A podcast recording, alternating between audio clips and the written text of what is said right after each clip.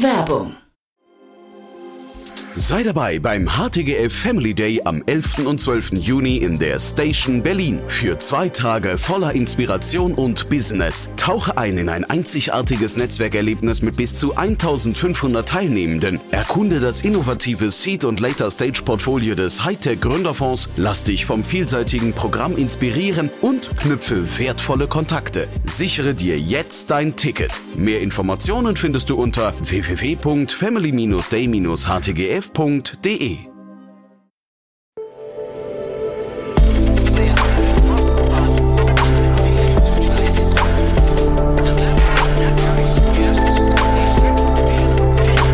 Startup Insider Daily. Investments und Exits. Herzlich willkommen zu Startup Insider Daily. Mein Name ist Jan Thomas und das hier ist wie jeden Morgen unser Format Investments und Exits. Ihr wisst ja, wir begrüßen hier jeden Tag die wichtigsten Investorinnen und Investoren aus Deutschland, Österreich und der Schweiz und sprechen über Finanzierungsrunden, über Exits, über Trends, über Geschäftsmodelle und über alles, was ansonsten wichtig ist oder wichtig sein könnte oder wichtig wird aus Sicht der Investorinnen und Investoren. Heute zu Gast ist Philipp Werner von Project A Ventures und wir haben, ja, wie immer, wenn Philipp da ist, tolle Themen besprochen, zwei Stück genau. Eins, das kennt ihr schon hier aus dem Podcast, denn einer der Gründer war hier schon mal zu Gast, kommt auch vielleicht nochmal wieder. Und das zweite Thema, auch super cool, aber alles weitere jetzt von und mit Philipp Werner von Project A. Startup Insider Daily. Investments und Exits. Super, ja, gestern noch auf der großen Showbühne und heute wieder uns im Podcast. Hi Philipp. Hi Jan. Ja, cool, dass wir wieder sprechen.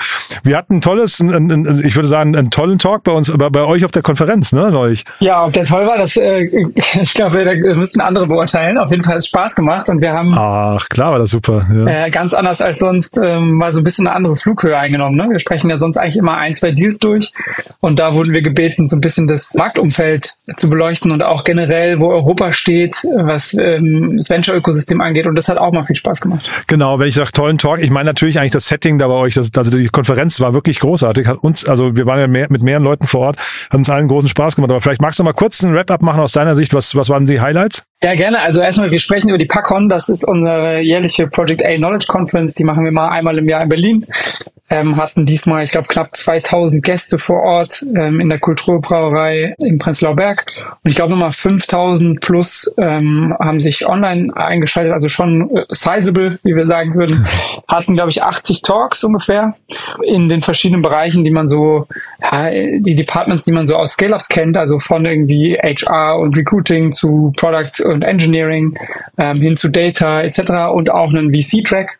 Da waren ein paar ähm, äh, befreundete US-VCs auch präsent, also zum Beispiel Firstmark, Bessemer, TCV, ähm, Sequoia etc. Da waren, glaube ich, ein paar schöne Talks dabei. Ähm, mein persönliches Highlight neben unserem Podcast war natürlich auch das Angel Investing Panel, was ich machen durfte mit äh, Michi Wachs von Forto, Chris North, das ist ein ähm, General Partner von ähm, einem US äh, Private Equity Fund und der Eva Spannagel, die ist Ex-Director Growth von Moss. Haben wir so ein bisschen drüber gesprochen, wie kann man eigentlich als Operator zum Angel Investor werden, weil ich das viel gefragt werde. Ähm, also solche Sessions haben wir gemacht und war insgesamt, glaube ich, ein sehr rundes Event, haben ausschließlich positives Feedback bekommen, ähm, hat uns sehr gut äh, gefallen und sehr gefreut natürlich. Und für uns natürlich wichtig, einmal fürs Branding für den Fonds, aber auch als Employer Branding. Wir haben ja nicht nur das kleine VC-Team hier, sondern eben auch 120 äh, festangestellte Operator und natürlich auch immer wichtig für uns, um alle Gründer und Investoren, die wir kennen, so ein bisschen zusammenzubringen. Mhm. Nee, wirklich, wirklich großartig und ich kann auch jedem nur empfehlen, wir hatten es, glaube ich, beim letzten Mal schon erwähnt, die ganzen Talks gibt's auch online noch abrufbar, ne? Richtig, die kann man alle auf YouTube finden, ähm, fast alle, glaube ich. Von daher em empfehlenswert, ähm, sich nochmal die anzuschauen, die man vielleicht im Programm als besondere Highlights ausgemacht hat. Mhm, super.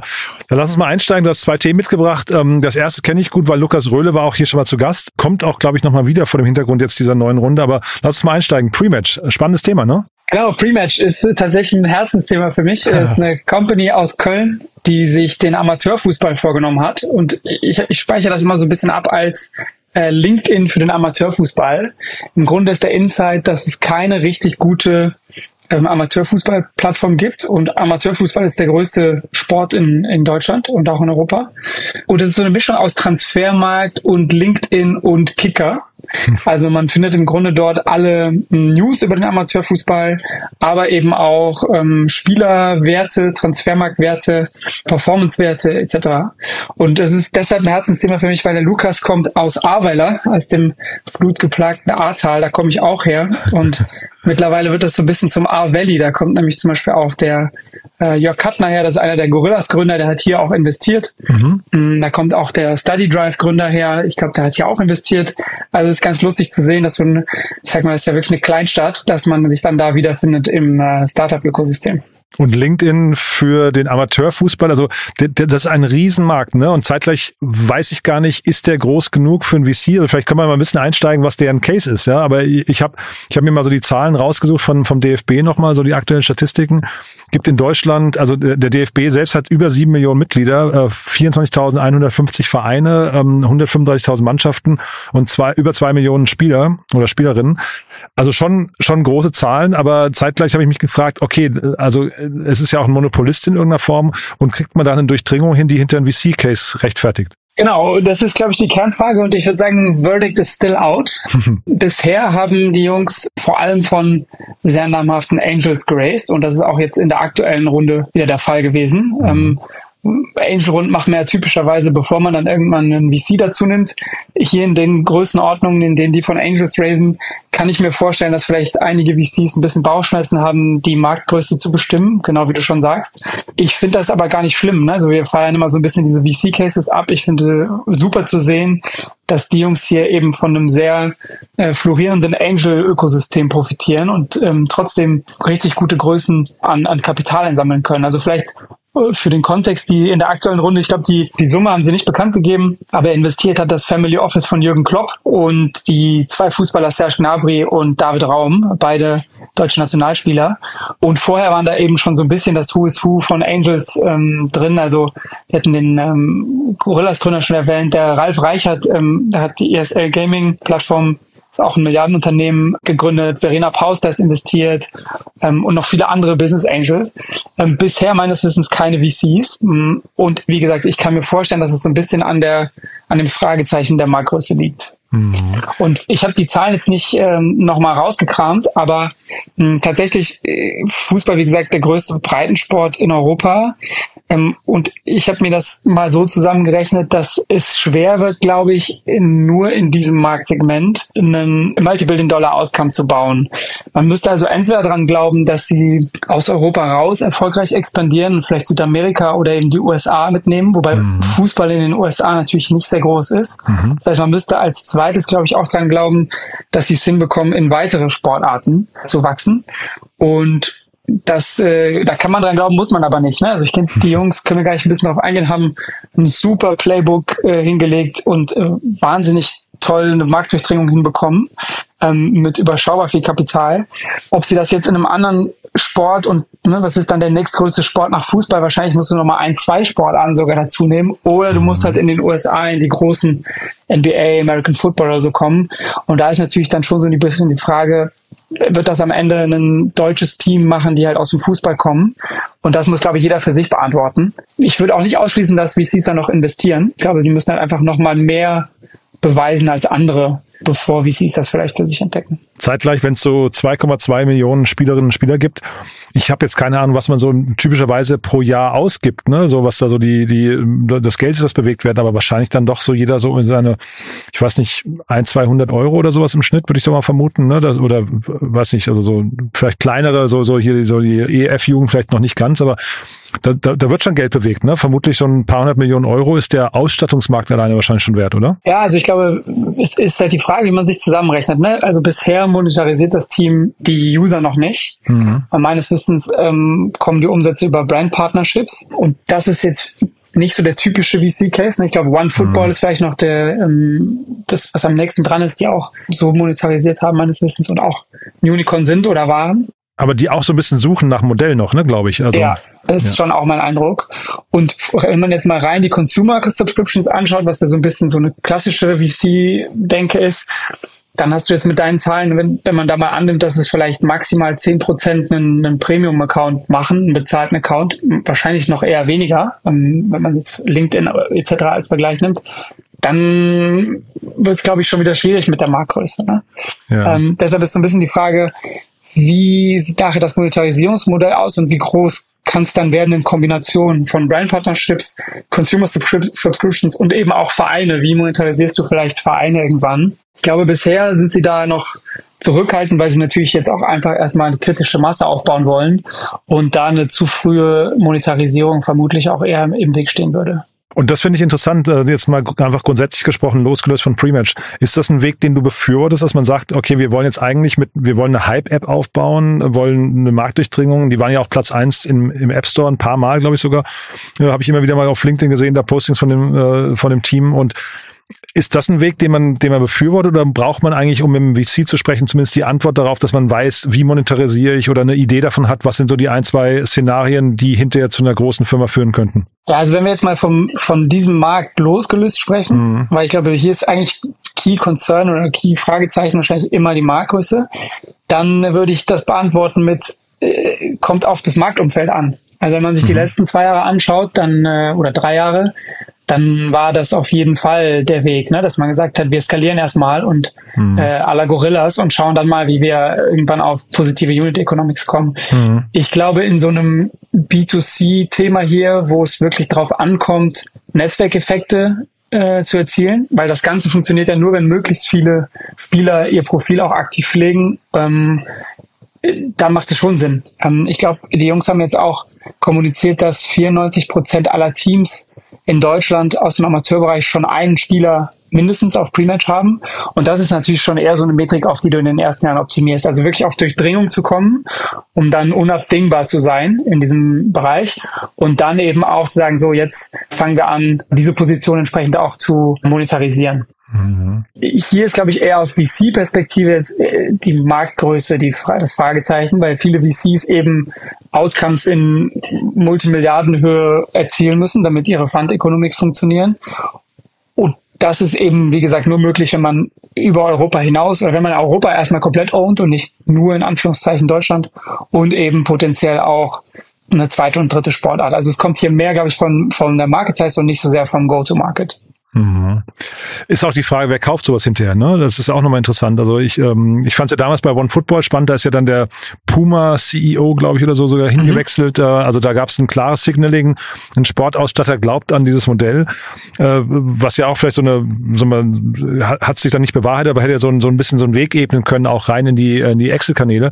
Jetzt hier, ähm, ich meine, Rantastic wurde von Adidas gekauft für 220 Millionen, glaube ich, damals oder so, was ja großartig ist, ne? Da ist man ja schon nah am äh, Fund Returner ähm, oder sogar einem halben Fund Returner vielleicht äh, aus eurer Sicht. Aber äh, wer kauft sowas in so einer Dimension mal? Also leider für unsere Fondsgröße wäre jetzt ein 200 Millionen Exit deutlich zu klein. Ja, stimmt, ihr seid jetzt schon so verwöhnt. Oder, ja, nee, also so gar nicht. Müsst, müsst ihr sein, ne? Genau. Das, das ja. soll gar nicht arrogant klingen, aber so funktioniert die Mathematik dahinter, ne? Weil bei einem 200 Millionen Exit gehört uns die Firma ja nicht zu 100 Prozent. Ja, ja, genau. Und wir haben einen 300 Millionen Fonds. Das heißt, es müssen schon, das müssen schon Milliarden Exits sein. Und da bin ich total bei dir. Das ist im, in diesem Space zumindest nicht offensichtlich, wer das mhm. äh, kaufen könnte in dieser Größenordnung. Ne? Also ich glaube, bis 200, 300 Millionen, da hast du die potenziellen Verdächtigen schon angesprochen. Mm, darüber, also über eine Milliarde wird es, glaube ich, dann schon schwer. Und dann ist halt die Frage, ob du das irgendwie IPOen kannst. Ja, also ich, da brauchst du dann, glaube ich, schon eine sehr, sehr große Marktdurchdringung. Ähm, musst irgendwie international äh, tief aufgestellt sein. Von daher, das ist sicher auch neben der Marktgröße ein zweiter Fragezeichen, was äh, VCs ein bisschen umtreibt, wenn sie sich das Thema anschauen würden. Also Red Bull fällt mir noch ein. Ich meine, die haben wahrscheinlich jetzt auch nicht so tiefe Taschen, aber das, ne, wenn wir so ein bisschen im, im Medienumfeld nochmal gucken, äh, hier Berlusconi-Umfeld, so diese ganze ganze Ecke, die auch bei ProSieben dann irgendwann eingestiegen sind, glaube ich. Ne? Ähm, Christian Seifert, der ehemalige DFL-Chef, macht ja auch so ein, ähm, mhm. was nicht, der, der ist jetzt nicht im Fußball, glaube ich, der macht ja, glaube ich, dann eher Handball, Eishockey und solche Geschichten. Aber also da ist schon Fantasie, aber ich glaube, so die Milliarden-Exit-Kanäle, die so offensichtlich sind, außer jetzt den Sportausstattern, fällt mir eigentlich nichts ein. Ne? Äh, ich glaube, die gab es historisch im Medienbereich schon. Stimmt. Hm, jetzt meines Wissens lange nicht. Und die Frage ist halt dann, ob es dann so was so Vertikales wie Breitensport ja. ähm, oder spezifisch Fußball mhm. for the time being, ob das dann mh, so einen so einen Outcome, äh, so eine Akquisition erlaubt. Also wie gesagt, Verdict ist still out und ich drücke den, den Jungs ja. äh, alle beiden Daumen, die ich habe, weil ich das Thema wirklich sehr cool finde und mich total freue, dass es so eine Firma in Köln gibt. Total. Das klingt ja so negativ, sonst was wir hier gerade, ne? Also wir sind, glaube ich, beide eigentlich Fan vom Modell. Äh, es ist wirklich nur die Frage, wie groß kann es werden und ist es ein VC-Case, ne? Genau. Und ich bin auch Fan von den Gründern. Also ich habe die alle mal getroffen und es ist ein super Team. Das will ich nochmal ausdrücklich sagen. Von daher, äh, und sonst würden auch diese Angels, die wir genannt haben, da nicht investieren. Mhm. Ähm, genau, aber es ist so ein bisschen an der Grenze und vielleicht macht es irgendwann ein VC und, und viele schauen, also es haben sich garantiert alle angeschaut. Aha. Ich glaube, die zwei kritischen Fragen aus VC-Sicht haben wir jetzt gestellt. Ansonsten ist es ein, ein super cooles Modell. Ja, nur trotzdem, die brauchen ja wahrscheinlich dann trotzdem irgendwie für die nächste Stufe Geld. Ne? Und die Frage ist ja auch, woher kommt das dann? Also wenn es nicht vom VC kommt, äh, holt man dann schon Strategen an Bord? Ja, könnte man. Ich glaube, es gibt sicher auch noch mal Potenzial, noch weiter in dieses Fußball-Angel-Netzwerk zu gehen. Mhm. Und ich glaube, die werden auch zur nächsten Runde wahrscheinlich nochmal mehr Monetarisierung zeigen können. Ähm, also ich glaube, was sie, was sie meines Verständnisses nach sehr gut machen, sind diese Brand Partnerships zu monetarisieren. Mhm. Weil das ist natürlich jetzt auch, da haben wir gar nicht viel drüber gesprochen, aber es ist jetzt für Sportausrüster ähm, wie Adidas etc. Ähm, natürlich extrem attraktiv über Pre-Match die Zielgruppe zu erreichen. Ne? Weil wo hast du sonst so wenig Streuverluste, den Amateurfußballer zu erreichen? Also ist ja wirklich exakt Zielgruppe. Ähm, und das wird sicher ganz gut funktionieren, aber das sind halt keine mh, mm, aus meiner Sicht skalierbaren Recurring Revenues, die man so kennt aus Subscri Subscription-Modellen und ähm, nicht das, was VCs lieben. Aber es muss ja, wie gesagt, nicht alles ein VC-Case sein. Wir schauen jetzt nur eben aus der VC-Brille drauf, Total. weil das so ein bisschen unsere Aufgabe ist. Nee, das war meine Herleitung vorhin mit den 2,2 Millionen äh, Spielerinnen und Spielern, wo ich gedacht habe, wenn die dann vielleicht jeder 100 Euro im Jahr ausgeben für Ausstattung, dann ist das vielleicht auch einem Adidas irgendwie, ich weiß nicht, 10 Euro pro Spieler oder 5 Euro pro Spieler im Jahr wert oder so, ne, um, um die zu erreichen. Das war so ein bisschen die Brücke, die ich schlagen wollte. Also da kann man vielleicht sich schon einen Wert von, weiß nicht, 10, 20 Millionen Euro Umsatz oder sowas herleiten. Ne? Ja, ja, das auf jeden Fall. Aber das ist natürlich dann leider nicht in den Größenordnungen, ja, ja, ja, die jetzt die, die VCs bräuchten. Genau. Und so ein Axel Springer, weil wir gerade bei den Medienkonzernen waren, die haben ja mit KKR und sowas, ich weiß gar nicht, ob die jetzt gerade viel investieren, aber das könnte vielleicht auch nochmal so ein, so ein Thema sein, was vielleicht auch so ein bisschen Bildzeitungsecke noch, noch da verortbar ist. Naja. Ja, das kann ich mir gut vorstellen. Ich glaube, die haben auch mal selber versucht, sowas zu bauen. Mhm. Ähm, und sind natürlich thematisch da sehr nah dran. Also das könnte gut zusammenpassen, perspektivisch. Ähm, würde ich nicht ausschließen, ja. Also, ich wie gesagt, ich glaube, der Lukas ist eingeladen. Ich äh, glaube zumindest, dass äh, das Gespräch wird organisiert. Von daher können wir die Fragen nochmal weitergeben. Du hast ja nämlich noch ein zweites Thema mitgebracht. Ähm, das wollen wir nicht unter den Tisch fallen lassen. Ist auch nochmal ganz spannend. Ja, nicht, ich glaube, da brennt unser Herz jetzt nicht so sehr wie hier, ne? aber es ist zumindest ein schönes Thema. Und das ist auf jeden Fall ein ganz, ganz klassisches VC-Thema. Ähm, die Company heißt Solvimon, kommt aus Utrecht in den Niederlanden, wurde 2022 gegründet und was die im Grunde machen, ist SaaS-Unternehmen zu enablen, Usage-Based Pricing anzubieten.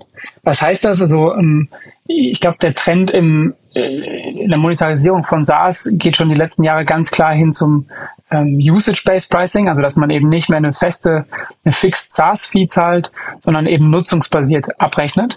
Und das ist natürlich eine, eine Komponente im im Fintech-Stack, die bisher mh, hm, Companies dann immer selbst bauen mussten. Weil es hat natürlich schon eine gewisse Komplexität. Du musst im Grunde dann das Metering, das Billing und so weiter selbst bauen.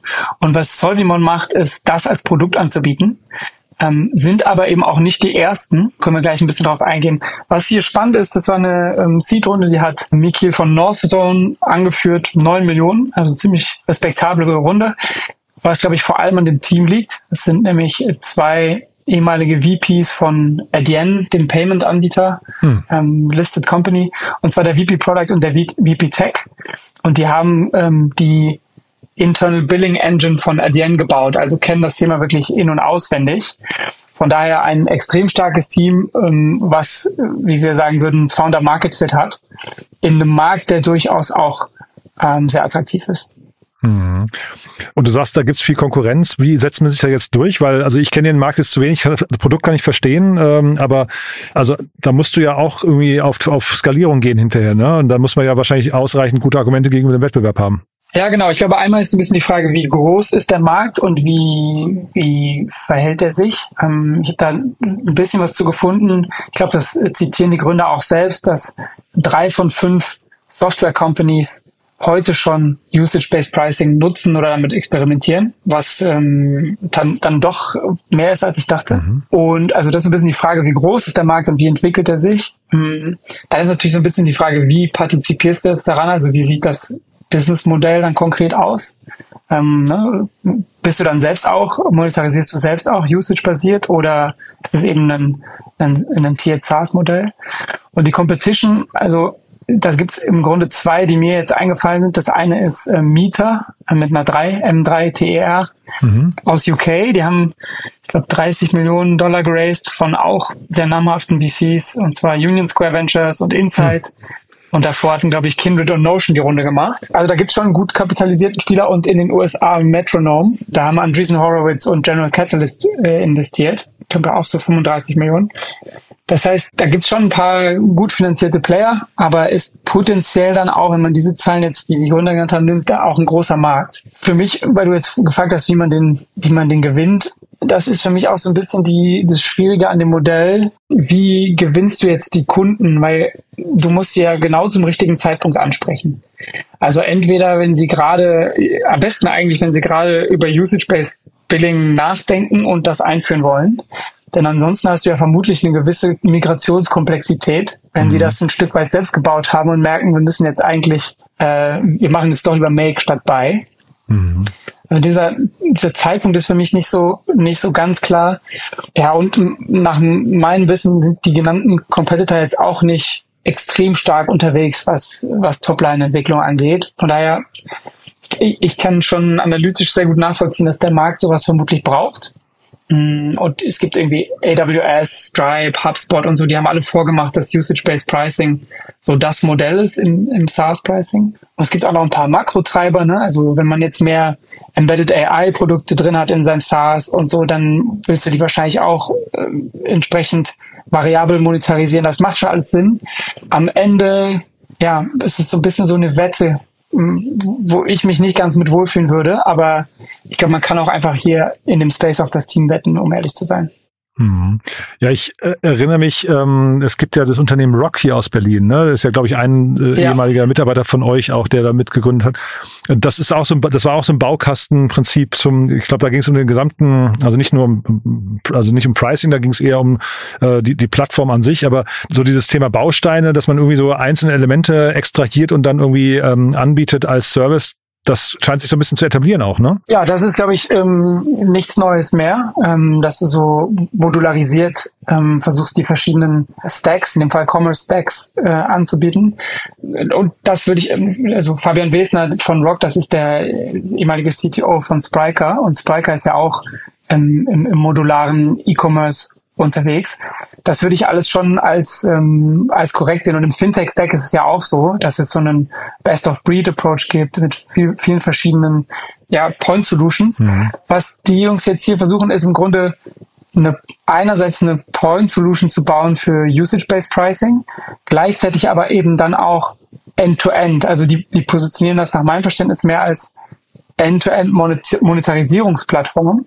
So. Ähm, also vom Quoting zu den, zum Subscription-Handling, zum Metering bis hin zum Billing der Collection von, von, den, von den Payments und dann eben auch Analytics on top, sodass man so ein bisschen die, in Anführungszeichen, Single Source of Truth für Pricing slash Monetarisierung im SaaS-Bereich wird.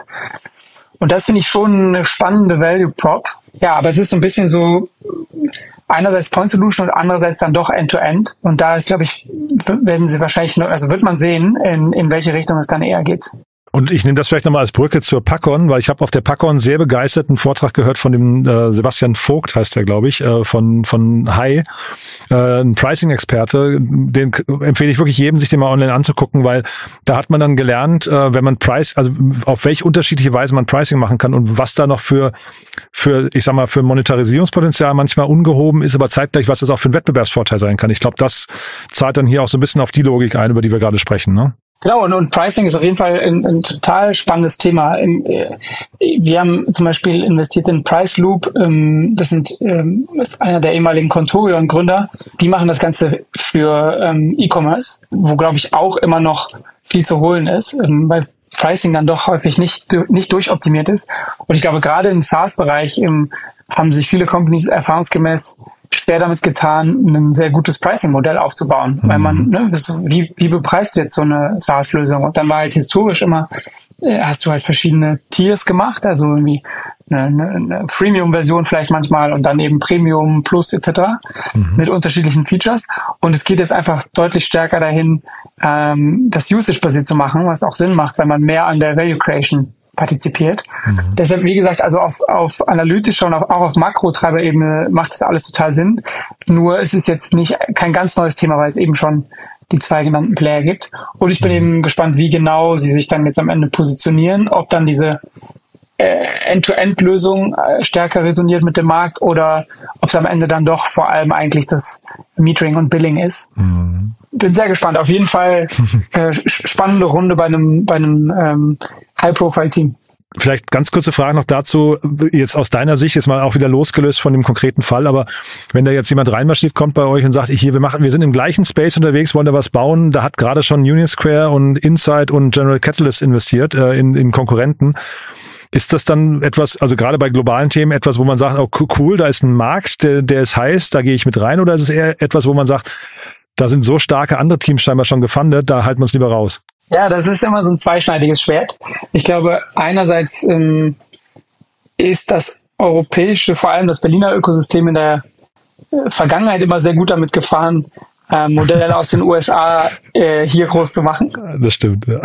So, und da spricht ja auch nichts gegen. Ne? Mhm. Ähm, äh, von daher kann das ein starkes Signal sein, wenn jetzt zum Beispiel in den USA A16Z und, und General Catalyst sowas machen vor allem dann, wenn der Markt groß genug ist. Mhm. Und sicher ist auch in diesem Markt für drei Player äh, Platz. Und man nicht, sich nicht so früh berührt wahrscheinlich, ne? Genau, aber es kann eben auch ein, ein, schwieriges Signal sein, wenn man das Gefühl hat, es gibt jetzt schon in Europa einen guten Player, die laufen auch ähm, dem Vernehmen nach sehr gut und man läuft so ein bisschen Gefahr, jetzt einen Follower zu finanzieren, mhm. ähm, wo man dann so ein bisschen sich Sorge macht, wie sieht das dann in den nächsten Runden aus, wenn man dann irgendwann Großinvestoren braucht? Haben die dann nicht das Gefühl, es gibt eigentlich schon einen Winner und dann wollen wir mhm. lieber in den investieren, als jetzt die, in Anführungszeichen, Copycat. Mhm. Ähm, das ist schon eine, eine Frage, die man dann äh, je nach Case, weil es eben sehr auf den Markt darauf ankommt, dann doch diskutiert, ja. Mhm. Cool. Dann haben wir aber in dem Gespräch auch ganz gut rausgearbeitet, wer sich jetzt bei dir melden kann. Ne? Du hast gesagt, Fund Returner 300 Millionen.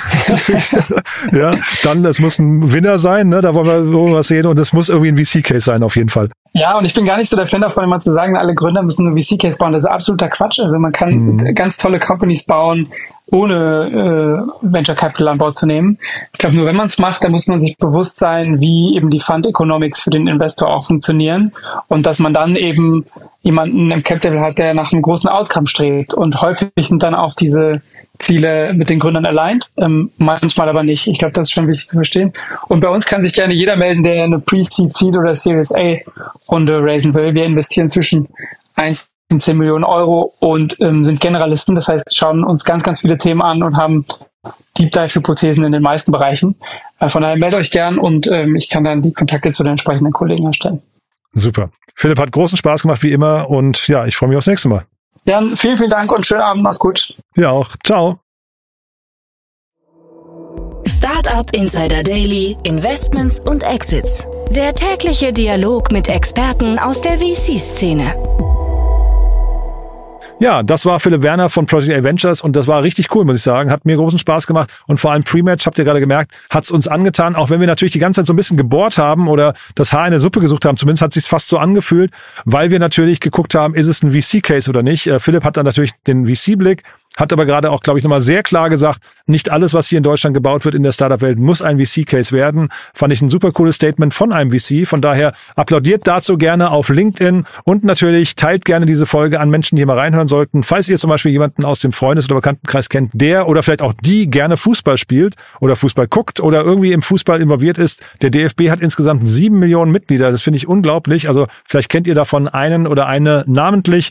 Dann gerne mal hinweisen auf diese Folge. Ich glaube, dann macht das richtig Spaß Spaß. Und falls ihr jemanden kennen solltet, der sich mit dem Thema Usage-Based Pricing beschäftigt, dann natürlich auch da gerne mal diese Folge weiterempfehlen. Ich glaube, man kann hier viel lernen. So, das war's von meiner Seite aus. Euch einen tollen Tag und vielleicht hören wir uns nachher nochmal wieder zu späterem Zeitpunkt und falls nicht nachher, hoffentlich spätestens morgen. Bis dann, alles Gute. Ciao, ciao.